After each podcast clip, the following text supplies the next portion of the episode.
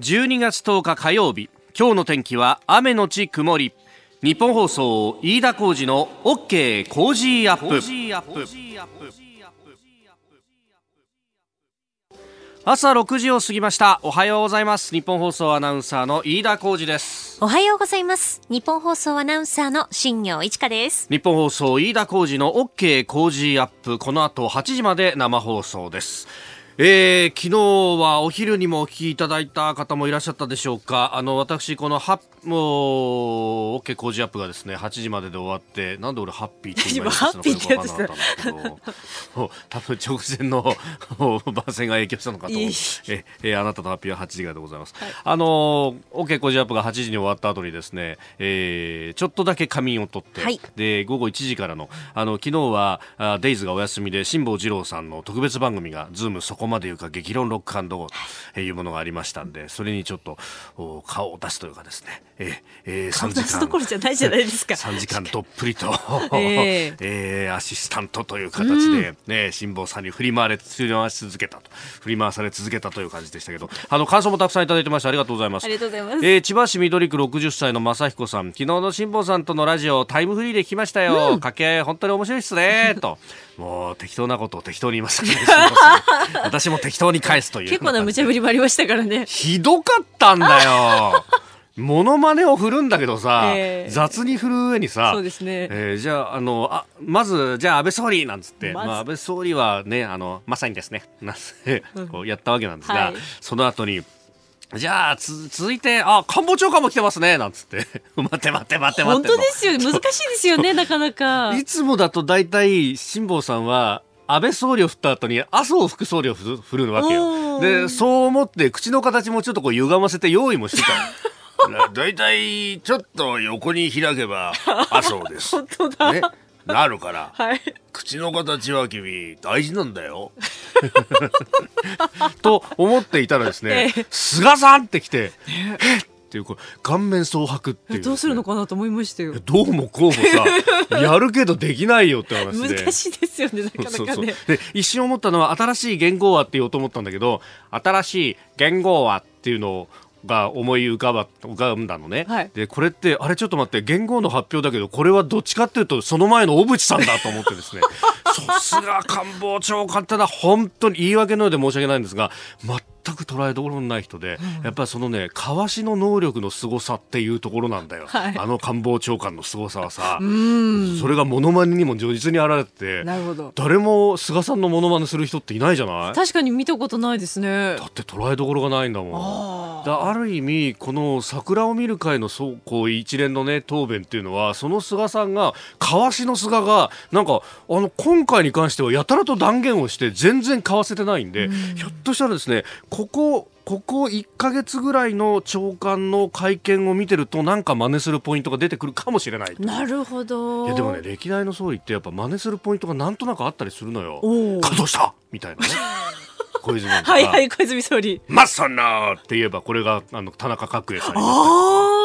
でも、はい、こうなんか人の心に残るとか そういうこうキャラクターみたいなキャラ立ちみたいなものがひょっとしたら総理には必要なんだけど黒子の官房長官にはいらないわけよ。なるほど。そういうのキャラキャラ立ちがあったりするとあの問題になったりするっていうことでそう考えるとだよ、はい、モノマネの観点からこう菅さんはね今までは黒子でいいってきたのがいよいよ総理あるかもしれないと思ってキャラ立ちをしだしたのかもしれないという、ね、今まさに。今まさに。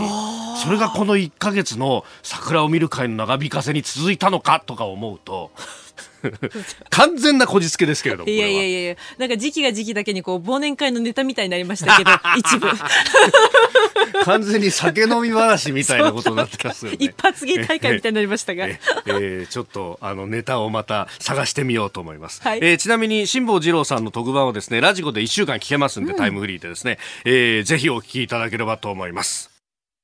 さあスタジオに長官各紙入ってまいりました、えー、今日のニュースピックアップいたしますが、えー、昨日ね、えー、臨時国会が閉会しました、まあ、野党は40日間の延長というものを出したんですけれども、まあ、これは、えー、理事会などで、まあ、そうはならないということになりそして、えー、会期末を迎えたということです、まあ、総理の会見が昨日ありまして、まあ、それについてというのがね、えー、各紙の一面トップであります。ただこの取り方についてはこういろいろというところで、えー、朝日新聞とそれからあ東京新聞は桜を見る会について、えー、説明従来通りじゃないかというようなことを書いております。まあ、国の税金を私物化したんじゃないかというようなですね、えー、ところから、まあ、その前夜祭における5000円で、えー、ニューオータニで、えー、その宴会場を貸し切ってなんていうのは安すぎるんじゃないかみたいなところとかですね、まあ、全部その疑惑疑惑疑惑で、うん、物証の部分というのがどこまで出るんだろうねって話はあるんですが、まああのその税金の使い方についてはもうあの中止していった見直すということになってきております。まああの来年の夏までにその見直し案を出してそして再来年からは、えー、要するに概算要求の前の段階で、えー、その一連の調査そして見直しというのをやって、えー、2021年度の予算には盛り込んでもう一回再開したいというようなことが出てきているようであります。えー、そしてで、えそんな中ですけれども経済の指標は昨日いろいろ出てきておりました、まあ、GDP についてはですねあのまた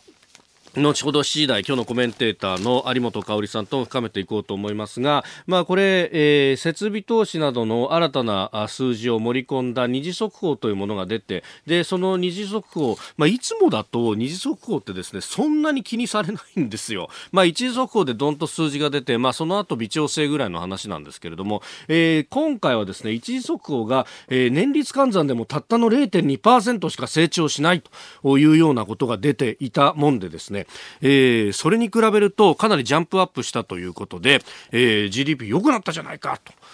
いうことを書いている新聞もあります。あの、数字で言いますと季節調整済みの実質の値で一時速報で0.1ポイントのプラスだったものが0.4ポイントのプラスとどっちにしろ小数点以下ではあるんですけれどもこれ数字のマジックでですねまずあの一時速報の0.1っていうのはこれあの0.05より上のものをですね、えー、死者誤入すると0.1になるわけですよ。で、あの、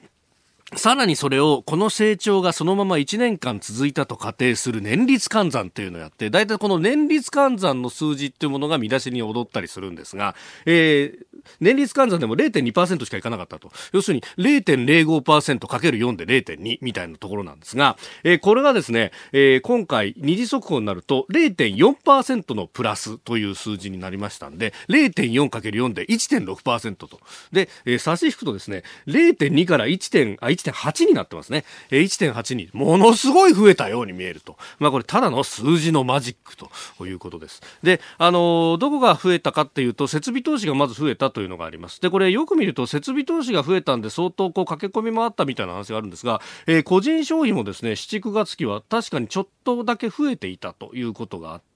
まあ、あその辺駆け込み需要がややあったんで7月から9月は増えているとで、まあ、みんな言うのは10月以降は消費増税があったんだからやっぱりこれ落ちるよねと、まあ、これはあの各エコノミストなんかも言及しているところですけれども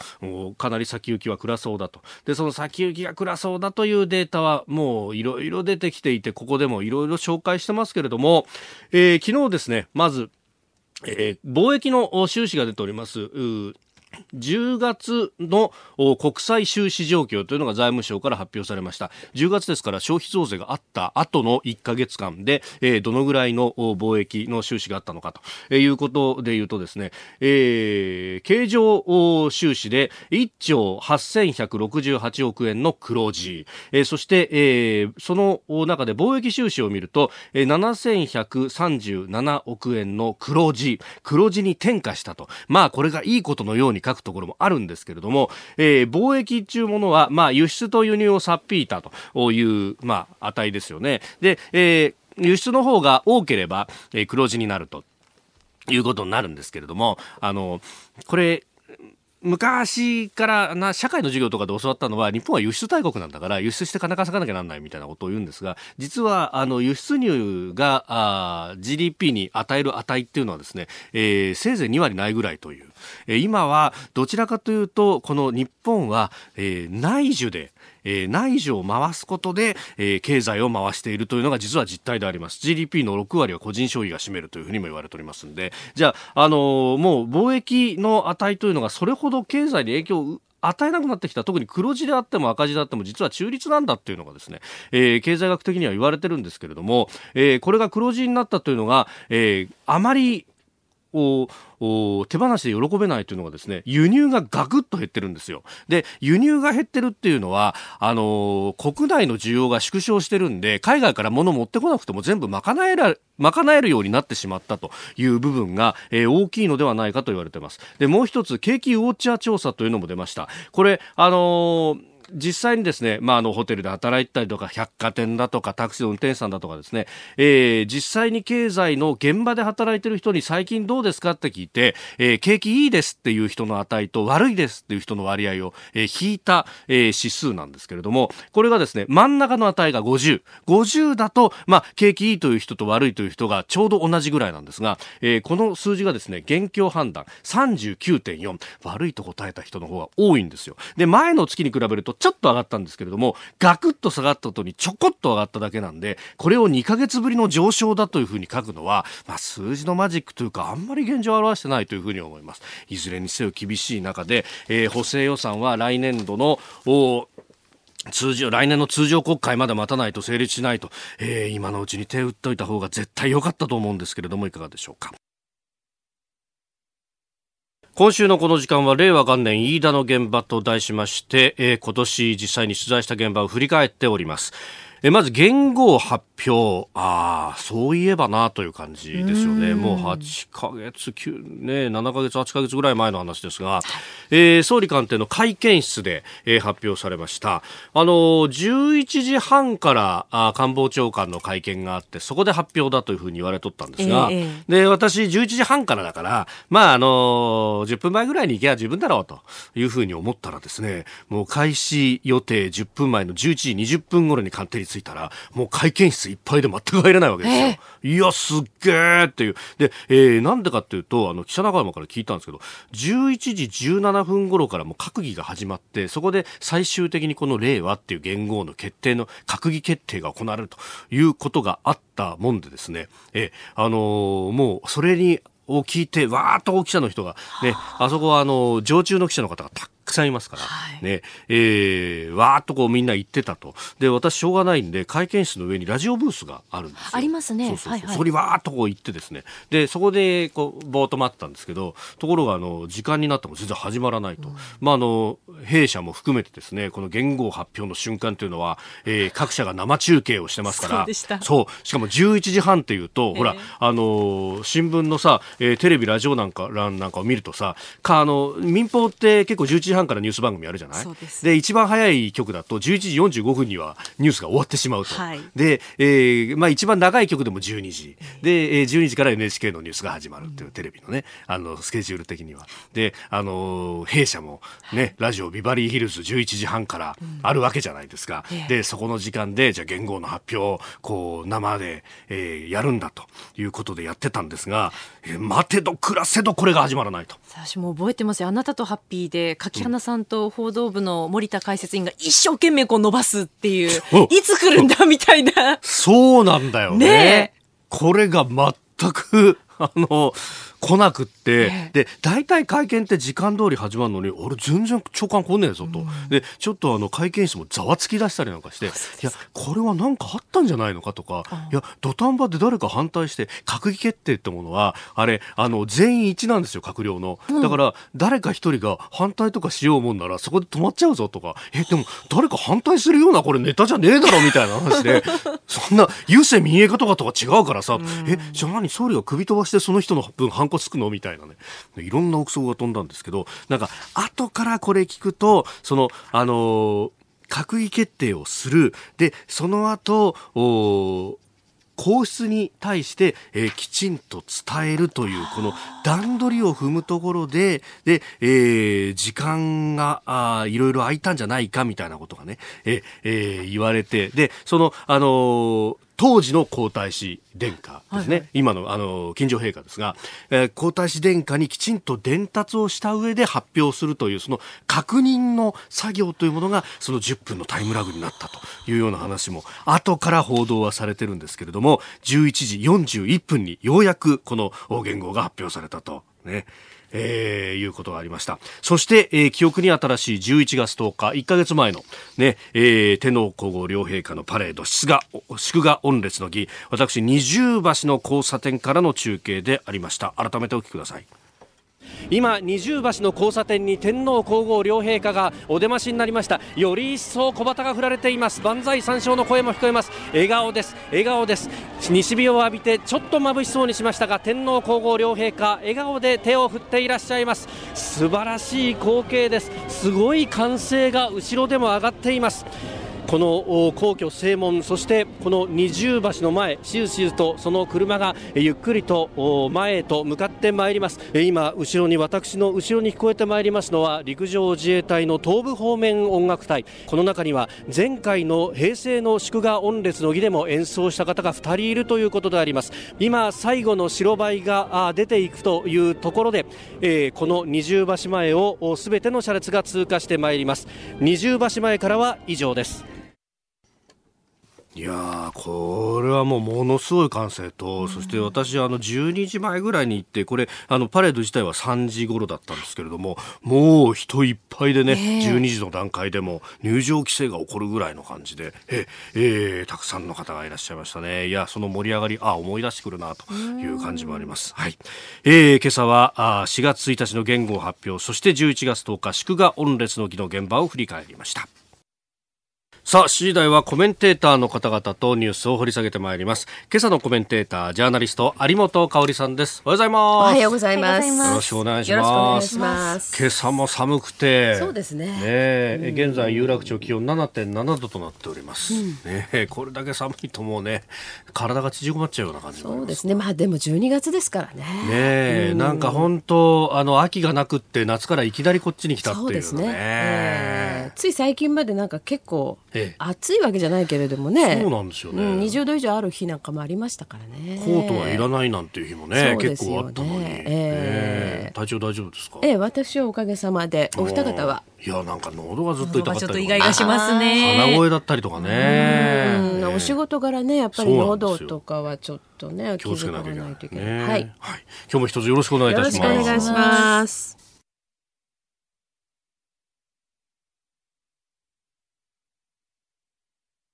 12月10日火曜日時刻は朝7時を過ぎました。改めましておはようございます。日本放送アナウンサーの飯田浩二です。おはようございます。日本放送アナウンサーの新業一華です。あなたと一緒にニュースを考える飯田浩二の OK 工事アップ。7時台はコメンテーターの方々とニュースを掘り下げてまいります。今朝のコメンテータージャーナリスト有本香里さんです。おはようございます。おはようございます。有本さんには番組エンディングまでお付き合いいただきます。では最初のニュースこちらです7、9月期の GDP 改定値情報修正。内閣府が昨日発表した7、9月期の GDP 国内総生産の改定値の物価変動を除いた実質は速報値から情報修正され前の期と比べて0.4%増。年率換算では1.8%増でした。最新の統計、法人企業統計が出ましたが、設備投資が伸びたと、企業の設備投資が伸びたんで、うん、えー、速報値の年率0.2%増から大きく上方修正となっております。うん、とはいえと。はい。あの、まあ、これ設備投資が伸びたっていうのは、はい、まあいいことだとも言えるんですけれども、まあしかしやっぱり、うん、あとその、まあ景気のね、あのーまあ、現状を知るための指標っていろいろありますよね。はい。で、あの、その景気ウォッチャー調査なんかでも改善されているという数字は出てるんですけれども、うん、まあ、とはいえ、例えばその倒産件数は3か月連続増加してるとかですね、はい、あそんなに町場で例えば、うん、良くなってるねっていう実感がに満ち溢れてるっていう感じはないと思うんですよね。うんどちらかというと感じです？ねどちらかというと、あんまり、なんか、ちょっとどんよりしてるかな、みたいなね。ねまあ、雨、土砂降りまでいかないけど、なんか、ピーカンって感じではなくてね。今にも雨降ってそうだな、みたいな感じの。そうそう。それでね、うん、その、まあ、増税前の駆け込みってあったじゃないですか。はい。あまあ、いろいろ物を買うということに関して言うならばね。えーえー、で、それが、どーんともっと落ち込むかと思いきやそうでもなかったっていうか言うね、うんうんうん、そういう状況ではあると思うんですけどでも私はね、はい、やっぱり10%に増税した、このマイナス影響っていうのが出てくるのはこれからだと思うんですよね。えーえー、で来年に入っ、まあ、一応ね、はい、そのオリンピックに向かうということで東京を中心にしてまだまだある程度景気のいい状況というのは続くと思うんだけれども全国的にはやっぱり厳しくなっていくと思いますね。でその辺がこうじわじわ効いてくるっていうような状況になってくるとこれもまた政治模様に反映されると思う。うんあの他のニュース項目でもまた触れることになると思いますけれどもね、はい、じゃあこれでその解散総選挙のタイミングとかそういうものにはやっぱり影響しますよね。うん。まあこの政権の、うん、まあ、支持が、うん、まあ、あのさほど落ちないというところも、はい、結局その、経済の面あるいは雇用のところっていうのを、まあ、支えたというのはね、結構言われますもんね。そうですねまあ、その雇用環境というのは改善されているとは言えるんでしょうけれども、でもそのお給料が上がっていってね、はい、まあ、本当に景気がいいというふうに実感できるという状況にはなってなくて、それからやっぱり政権側として今一番多分痛いのは、言われて痛いのは、はい、そもそもそのこの7年間の、まあ、安倍政権、アベノミクスが目指したものっていうのはデフレ脱却でしょ、はい、したと言えないですよね、胸張って。うん、うん、うん、本当微妙なところまでしてきてない、ね、ね。やっぱこれは大きな問題だというふうに思いますよね。それからつい最近ですね、あの、菅官房長官が、はい、あの、日本のインバウンドっていうのをもっとその成長させていくために、えー、っと、日本各地50で50ぐらいのね、まあ、いわゆる最高級ホテルですね。これを、その、はい、まあ、あの、が建設されるように、えー、財政投融資だとかそういうものを活用していくんだということを言われましたね。はい、で目指すところは10年後に6000万人ですか？ああ、訪日外国人客数。訪日外国人客数ね。で、これは日本の人口の半分ですよ。はい、で、例えばそのフランスだとかスペインに比べればまだ少ないじゃないかっていう声もあるけれど、ええ、いやいや、陸続きでね、隣の国から入ってこれるっていう国とは状況違うわけで、うんえで各地でそのオーバーツーリズムの弊害っていうのも言われてる中でねこれこれ以上伸ばす、はい、それから私もまああの随分指摘してきたんですけれども日本にあんまり乗降客来てないからお金あんまり落ちてないんじゃないのみたいなねことを回復あの要するにそれの問題解決のために高級ホテルを、っていう話はわかるんですけど、うん、入れ物作ったからって大金使う人が来るわけでもないわけですよ。はい、で何が言いたいかというとですねそのつまりこのインバウンド政策以外に、じゃあ成長戦略って言われるものはあるんですかというと、ちょっとやっぱりそこがはっきりしないというのが、このアベノミクスの最大の反省点じゃないかと思うんですね。第三の矢っていうのが、はい。きちんと放たれていないし、うん、じゃあ第三の矢はどこに向かって放つんですかっていうのが、どうもやっぱりはっきり見えてこない、うん、だからこれをやっぱりはっきりさせないと、本当の意味でのその景気回復とかねデフレ脱却とか成長みたいなものはちょっとやっぱり厳しいんじゃないかなというふうに言わざるを得ないですよね。おはようニュースネットワーク。東京有楽町日本放送キーステーションに全国のラジオ局21局を結んでお届けいたします。時刻は7時11分を過ぎました。おはようございます。日本放送アナウンサーの飯田浩二です。今朝のコメンテーターはジャーナリストの有本香里さん。取り上げるニュースはこちらです。安倍総理憲法改正について改めて決意表明。新たな国づくりを力強く進めていく。その先には憲法改正があります、まあ、必ずや私たちの手で私自身として私の手で成し遂げていきたい。こう考えています。安倍総理大臣は昨日臨時国会の閉会を受け記者会見を行い憲法改正についてお聞きいただきました通り強い決意を示しました。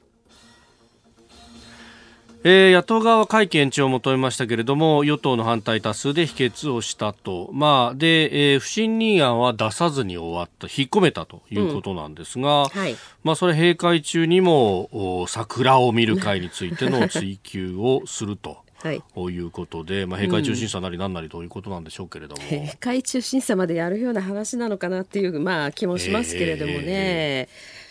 あのー、まあ、これね、えーとまあ、今回の国会って本当にいろんな意味でその、私たち国民もですねやっぱ考えなきゃいけないなっていう国会だったなと思うんです。はい、というのはその桜を見る会の問題と称するものが、うん、まあ、何が問題なのかわからないという状態でしたよね。はい、でこれをねやっぱりその国会こういう国会でいいのかっていうことは国民にも突きつけられているというふうに思いますね。であの、まあ、安倍総理はそもそもですね、えー、東京オリンピックは新しい憲法で迎えましょうということを言ってたわけですけれども、はい、まあ、現状ではそれは間に合わない。うんで今回ちょっとやっぱりおそらく政権側としても計算違いだっただろうと思うのは、うん、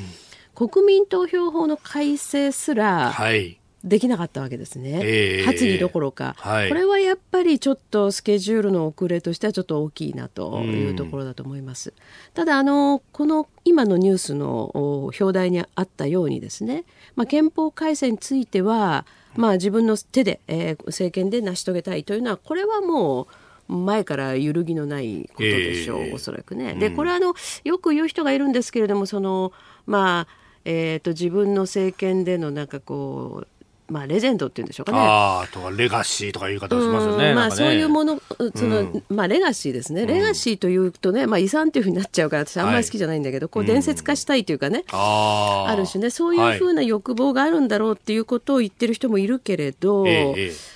必ずしもまあ、そういうふうに悪く取る必要もなくて、うんあのやっぱり安倍政権でなければできないというふうに思いますよ。うん。党内のとか、うん、あのこれねあのちょうど今タイミングを合わせるように、はい、麻生財務大臣副総理が、うんあの文藝春秋の長いインタビューに答えられて、はい、やっぱりその中でもね、まあ、安倍政権が今国政選挙を6回勝っている、うん、これでやらなかったらいつやるのよと、うん、いうこともあるでしょうけれども、そもそも7年前にこの政権立ち上がった時にですねやっぱり安倍さんと麻生さんというのがペアを組んで、はい、もう何としても憲法改正をやろうというまあ、覚悟で、えー、政権を取り返したわけでしょ、うん、だからそれやらなかったらお二人でまああのいろんなことはありましたし問題点もあるけれど頑張ってきた意味は全然ないってことになっちゃうわけですよ。でそれはその自分たちのなんかこう業績を残そうというよりも、はい、やっぱりこの憲法に手をつけなかったらば日本まずいでしょという問題意識なんだというふうに私は思っていますね。でさてその中でですね、はい、まあいろんな障害あるんですけれども、えー、やっぱりあのまあ、先ほど申しましたようにねちょっとちょっとその景気回復っていうのが確かな軌道には乗ってないし来年の、まあ、春ぐらいになってくると、はい、ちょっとやっぱりいろいろなこうなんていうのマイナス要因というのがより見えてくるんじゃないかと思う、えー、でその東京オリンピック終わるとね、下半期になるとなおさらっていうところもあるでしょうし、はい、だからそういう意味で早い時期での解散総選挙っていうのはあるのかなと。なぜなら今の状況だと国会全然進みませんからね。はいまあ、総理も昨日の会見の中で、うん、えー、国民に信を問うべき時が来たと考えれば解散総選挙を断行することに躊躇はないというふうにも言ってますね。そうですね、うん、ただそのそういう中でじゃあ考えると、はい、確かにあの今のこの政権というのは一定のところから支持率がなかなか落ちないんだけれども。うん。うんとその鉄板支持層っていうのかなそれをよく見てみるとですねやっぱりその人たちが、あイラッとする事柄っていうのが出てきてますよね、ここに来てね。例えば中国の習近平国家主席を国賓として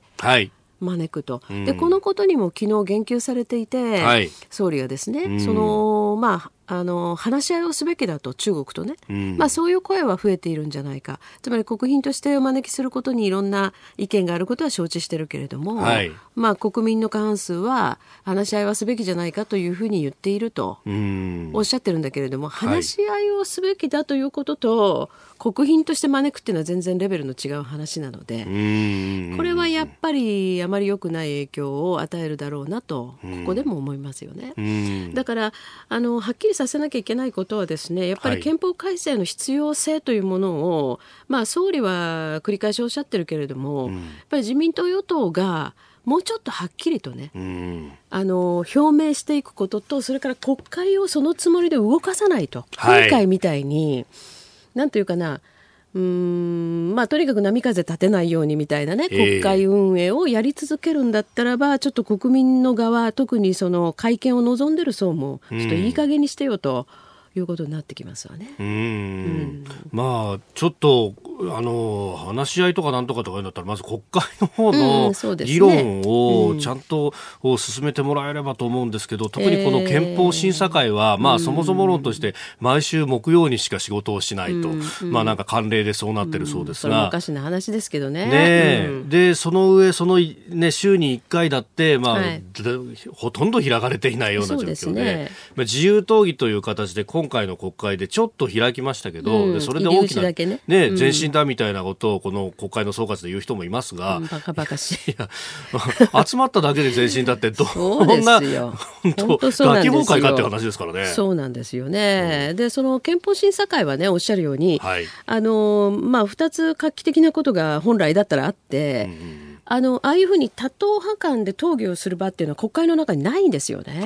憲法審査会しか。はい、だからそこでやっぱりね今のその、まあ、日本を取り巻く状況を考えれば、えー、どうであるのかと。でそのために憲法改正あるいは憲法をどうすべきなのかっていうことを本当に対処交渉から議論すべきだし、うんはい、それからもう一つはあれ自民党が過半数持ってるでしょ？確か。えー、ということは、まあ、ここまでね、はい、野党に気を使って気を使ってきたけれども、うん、それでもダメだというんだったらばやっぱり自民党はそろそろ思い切るべき時期に来てたんじゃないかと思いますけどね。だってなぜならばその憲法の中身云々以前に、国民投票法改正しないと例えば公職選挙法はもうすでに改正されてるけれどもね、はい、要するに洋上で投票できるとか、えー、まあ、そういうような条件が整わないわけですね。だからまあいつかね、あのまあ、するであろう国民投票という、はい、まあ、国民が直接意思を反映させる非常に貴重なあの場面のまあ、立て付けを,、はい、をきちんとしてないっていうことになりますから、これ非常に問題だというふうに思いますね。だからやっぱり与党側もね、はい、ちょっと自覚を持ってもらいたいなというふうに思います。本当に進める気あるのかということですね。はい、はいえー、それからもう一つのニュース用意したのは中村哲さんの銃撃について、アフガニスタンで、えー、銃撃され亡くなったという事件、えー、これに関わった疑いで男6人を地元警察が拘束をしたということであります。以前から誘拐犯として行方を追っていた2人、それから、えー、その他に4人、えー、それぞれ拘束をしたということだそうです、うん。まあ、これはね今後の行方次第ということですけれどもね。まあ、ね。でも中村先生本当に私もあの、はいあの講演をね、ええ。ー、まあ、聞いたことがありまして本当にあれだけの活動っていうのはなかなかできないなというふうに、本当頭の下がる活動をされていたというふうにあの思っておりますので、まあ、心から本当ご冥福をお祈りしたいというふうに思いますけれどもね、はい、ただそれと同時にねやっぱりアフガニスタンの情勢っていうのはなかなか私たち注目する機会がないんですけれども。はい本当にちょっとその複雑化、うん。あの様相を呈しているし、はい、あのまあ、イスラム国と言われる勢力ですね、えーはい、これがその地域によってはあ結構その力をまあ、伸長させてるっていうんですかね、はい、そういうふうなあのことを言う方もいらっしゃる。ねであのタリバンとも対立をし、ね、まあ、もちろん地元政府とも対立をしていると、えー、対立してるということですよね。まあ、だから本当にあの辺りっていうのは昔からね、はい。なんというかとてもそのほらいろいろこうお交差するところじゃないですか。えーえーえー、まあ長年ねあのーはい要するに、まあ、旧ソ連時代にねソ連が侵攻して以来、うんね、もうずっとここはあの紛争地域なんですけれども。はいまあ本当にねアフガンのあたりが平和になってくれることをまあ願いたいですよね。まあそれがねテロリスト養成の温床にもなっているなんて指摘もありますもんね。えー、えーということで2つのニュースを取り上げてまいりました。この時間、えー、ジャーナリストの有本香里さんとお送りしてまいりました。日本放送でお聞きの方この後も有本さんにお付き合いいただきます。おはようニュースネットワークでした。今朝のコメンテータージャーナリスト有本香里さんです。引き続きよろしくお願いします。よろしくお願いします。続いて教えてニュースキーワードです。常時同時配信 NHK は昨日テレビ番組を放送と同時にインターネットに流す常時同時配信について総務省から求められていた回答を発表し当初目指していた本年度中の開始を断念し4月から配信を始めると明らかにしました。えー、ネット常時同時配信、まあ、あのラジオの場合はですねラジコを通じてすでにやっているという話なんですが、はい、え。えー、これをテレビでやると、まあ、NHK さんが、うん、あニュースなども含めて全部やると、はいええ、でまあ、今までもねあの災害の時なんかは特別にやりますよっていうのがあったんですけど。うんえ。えー、これをやっていくということですが、うん、民業圧迫につながるんじゃないかというような批判も出ておりました。まあ、これはそうですよね。あの NHK と民放各社というのは全然そのビジネスモデルが違うから、はい、NHK の場合は要するに、まあ、ネット同時配信をやって、はいえー、ネットにつながる端末からすべてお金を取ると、はい、いうことがまあ堂々とできるという点でねこのネットの同時配信をやった方が得なわけですよね。だけど、あのまあ、民放のテレビ局というのはやっぱりスポンサーとの契約の関係があるために、はい、これネットで同時配信してしまうと、それ崩れちゃうっていうところありますもんね。うん新たにそこを織り込んだ形で契約ができるかどうかっていうことになってくるでしょうし、えー、それともう一つはですねあのおそらく気になるところは、はい、これ権利関係がどうなるのかっていうことですよね。あのネットの場合は世界中で見れるっていうメリットはあるんですけれども、はい、今までその、えー、っとまあ、日本のね特にテレビ映像というのは外国でえー、その放送を配信するというような前提での契約になってないでしょ、はい、だからそれが果たしてクリアできるのかっていう問題はありますよね。うん。うん。そうですよね、うん、でまあいろいろスポーツもそうだし、はい、あるいは芸能関係もね、もね含めてとか、えー、そうですね。映り込むものがどこまでの契約になってるのか、そうなんですよ。だからその辺で全部見直さなきゃいけないっていうところが多分あるんだと思うんです。NHK はおそらくまあそのあたりがちょっと民放よりは事情が複雑じゃないっていうところはあると思うんですね。はい、うん。でもこれそれこそね、うん、えっ、ー、と4月から配信開始と、来年4月ということになると、えー、まあ、これねオリンピックまでにどうしてもやあのやりたいっていうところだったわけですからね。まさにそのオリンピックの映像なんていうのは権利の塊みたいな、ねうん、そうなんですよね。だからそこはどうなってんでしょうねっていうところはありますけれどもね。ねただ今回あれでしょ？うその見直しの中で、うん、オリンピックについては除いたっていうことじゃないんですか？うんそのようなね。ね、えー、やっぱりもうちょっとその時間が押してしまったんで、はい、そこら辺りの調整がおそらく間に合わないっていうところなんだと思うんですね。ただですね、まあ、私はこの、まあ、NHK に関して言うと、はいいろいろ割合に批判的な立場で今までももの言ってまして、うん、で今回、その NHK の、ね、会長人事、はい、えー、次期会長に、えー、みずほファイナンシャルグループの元会長の、はい、前田照信さんですね、はい、があの疲れるということが決まりましたと。そのようですね。で財界出身者っていうことなんで、はい、まあ、ぜひ大胆にですねその、うん、いわゆる NHK 改革っていうのをお願いしたいなというふうに思ってるんですけれども。はいあのまあ一つはですねやっぱりその NHK の中で随分いろいろこうチャンネルがあるじゃないですか、えー、それから NHK 自体が、まあ、我々のその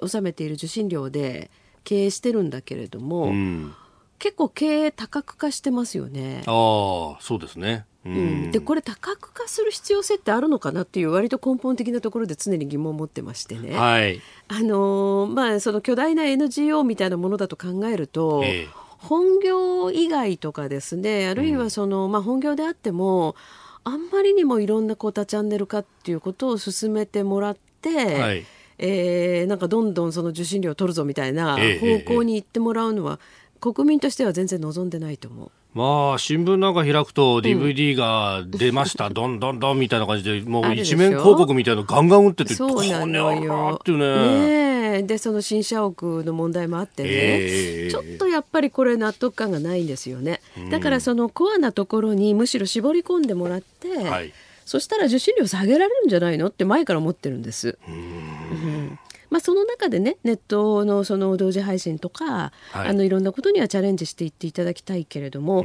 今の割と膨らんでる経営ってあれでいいのかしらと思いますね。はいえー、今日のキーワード常時同時配信でした。えー、メールやツイッターいろいろいただいておりますが、あ NHK のね、えー、新会長について加賀最小さんツイッター、えー、何の面白いもない人事だな、ぶっ壊す人と口喧嘩をするぐらいアグレッシブな人を選べばいいのにというふうにもいただきました。ですね。まあ、あの、結構指摘されたのがツイッターなので、うん、えー、70歳の会長から74歳の会長に変わるのかとそうそう、私もその年齢のことはちょっと思いましたね。ねえ、若返りじゃなくて、これ、これでいいのか？みたいなね。まあ、ね1年経ったらこう後期高齢者になってしまうじゃないかというのは、ね、まあ、もちろんね、その能力とはまあ別の話なんでしょうけど。はい。はい、そうですね。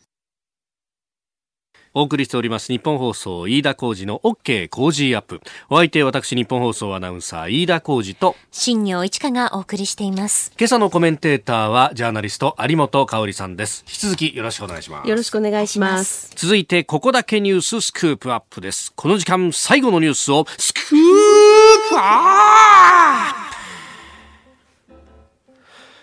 トランプ大統領が北朝鮮の重大な実験に対し警告アメリカのトランプ大統領は8日北朝鮮による衛星発射場で重大な実験が行われたとの発表を受け金正恩委員長は賢い敵対的な行動を取れば全て失うことはよくわかっているとツイッターでつぶやきました。で、このツイートを受けて北朝鮮のキム・ヨンチョル朝鮮労働党副委員長はトランプ大統領が不適切で危険な発言を続ければ金正恩委員長はトランプ大統領に対する評価を変える可能性があると述べたと朝鮮中央通信が報じております。ちょっとボールを投げ合ってるどんだけ上から目線やねんっていう感じしますよね。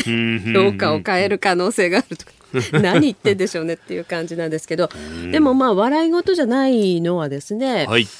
あのちょうど1週間ぐらい前ですかね、あのあるですね、まあ、韓国のその、まあ、メディア、三大紙と言われるメディアありますね、はい、まあ、そこにあの働いてる知人ととちょっと話をしたんですけど、えー、まあ、韓国も今、ほら政権があんな状態ですからね、はい、えー、まともにその対応できってるというふうにはちょっと思ってないんだけどでも北朝鮮はやっぱり近々その新たな動きを間違いなくするだろうという話なんですよね。はい、でまあそれがこの要するに重大な実験というふうに予告していたことなんだろうというふうにも言われているんですけれども、はい、まあ実際そのこれがどういうことなのかっていうのはなかなかあの特定はしにくいけれどもね。あの例のその ICBM ですね、はい、あのアメリカまで届く大陸間弾道ミサイル、えー、まあ、これのそのエンジンのテスト。はいじゃないかと今言われていますよね。えそうですね。だからまあアメリカとやっぱりもう一歩そのこう例の瀬戸際外交をやって何かアメリカ側からその情報を引き出したい。はい、でもともとは要するに韓国を使ってね北がね、うん、あのー、なんとか制裁を一部解除。ということをずっと狙ってきたんだけれども、はい、それ全くダメだったっていうことで今韓国に対してやたら切れてるじゃないですか。そうですね。結構批判のトーンが強まってますね、えー、で日本に対してもなんだかんだと言ってきてますよね、はい、まあ、だからそのこちらとしてはね、まあ、がんとして応じてはいけないんだけれども、うん。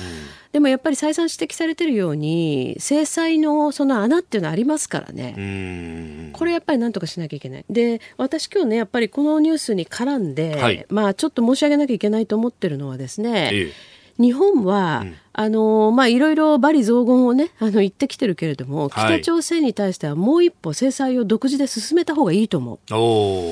あの特に朝鮮総連の問題ですね。やっぱりこれ今のまんまでずっと置いておくということはもうこれ以上良くないと思いますよ。あのまあ政府もですね、はい、その閣議決定した正式な答弁の中で。えーまあ、朝鮮総連そのものが過去のいろんなね、あのまあ、拉致を含めた事柄に特にその朝鮮総連傘下の団体が関わってきたということはきちんと認識していて、はい、で破防法のえー、監視対象団体であるということを表明してるわけですね、答弁として表明してるわけですね。はい、それで、まあ、あの朝鮮総連自体をその、まあ、破産させるかどうかっていうことは自民党の中でかねてから例えばその山谷恵理子さんとかねあの辺り中心になってずっと検討はしてきてるんだけれども、はい、やっぱりそこに踏み込まないわけですよ。はい。だけどそろそろいいんじゃないかなというふうに思いますね。えー、というのは結構日本国内であの自由な活動がやっぱり私はちょっと目に余るというのかな。そういう感じがを受けてます。でねあの、まあ、これはその破産させてしまうとね、任意団体だから、えー、あのまた他のところに逃げて別の団体立ち上げるだけじゃないかっていうことを言う人がいるんだけれどもあるいはその破産させてしまうとね、はい、えー、まあ、あの日本が要するに今までお金を入れたこれ戻ってこないよってつまり持ってる債権を回収できないよっていうことを言う人がいるんだけれども、はい、そんなものもう帰ってきやしませんよ、うん、現状を見れば。ええ、で破産させることによってやっぱりもっと情報開示は進むと思いますね、過去のことも含めてね。はい、ですからそれこうそろそろやっぱり本格的に考えるべきだというふうに思う。で北朝鮮相当反発してくるでしょうけれども、はい、でも今以上の向こうもカードは切れないと思いますよ。え、うん。まあ制裁とか経済的にも行き詰まってるということがある、うん、そうするとどこに活路を求めるかっていうところで、アメリカに期待したけどだめだと、まあ、そうなってくると最後は日本だって狙いを定めてきますもんね。そうです、ね、で最初からやっぱり日本なんですよね、お金出せるのは日本だっていうふうにトランプさん言い切ってるわけだし、はい、で、まあ、現政権はねあの日本の,、まあ、あの安倍政権は、うんえー、アメリカのトランプ政権とはいろいろ緊密に連絡は取り合ってはいるんでしょうけれども、はい、でもしかしね、今年のゴールデンウィークに、うん、あの毎年議員方が拉致被害者のご家族と一緒にワシントンに行ってるじゃないですか。はい、そこで、あのこれは、えー、松原仁さんから聞いたんですけれども、あのポッティンジャーさんとを、まあ、面会をしたと。はい、で、えー、っと彼は最初にですね、ええ、その、日本国内の朝鮮総連に関して、え日本が、まあ、言ってみればそのチューブラリーな状態であんまりその実効性のあることをやってないというようなことについて、なんでなの？とい。う疑問を呈したというんですよね。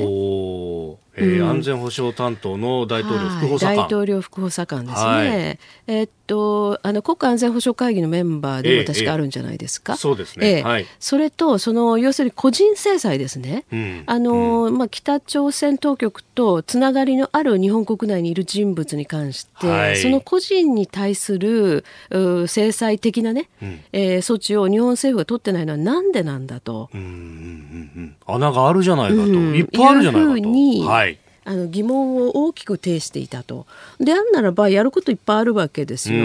だからそこら辺りをやっぱりもうそろそろもうちょっと踏み込むべきでね、はい、そのまあ条件なしに向こうと会談するんだと総理は一旦ボールを投げたけど、えー、全然ノー反応なんですから。はい、ね、そろそろ、うんと思いますけどね、まあ、あの国連の制裁パネルにいらっしゃった福倉克久さん、本にも書かれてますけれども、はい。はい、日本にもその、あの抜け穴の企業であるとか、はいはい、そういうルートってものはいっぱいあって、いっぱいあるってね、古川さん、前から指摘をされてますもんね、そうですよね。まあ、外務省、腰が重い、あの非常に不備が多すぎると、はい、えー、経産省も含めて、貿易の面でも、まだまだやれることはいっぱいあるのに、ほとん。どやってないじゃないかと。そうですね、だからまあそういう点をね、あのもう一つ一つ、ちゃんと実行に移していくっていうような態度を見せないと、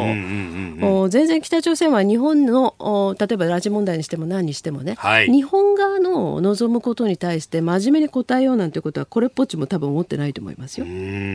確かに、うん、あのここ2年前3年前を考えると、うん、圧力じゃないと動かない国っていうのは、分かりましたでしょ、うん、そうですよね、うん、圧力要するに軍事的な圧力もあのオプションもあり得るという圧力をかけ、はい、で今までにないだけの制裁をかけて、うん、ようやく外に出てきたわけじゃないですか。ね。だからまあそれもう一回やっぱりその原点に立ち返るべきだというふうに思いますけどね。はい。えー、北朝鮮に対してのお話今日のスクープアップでした。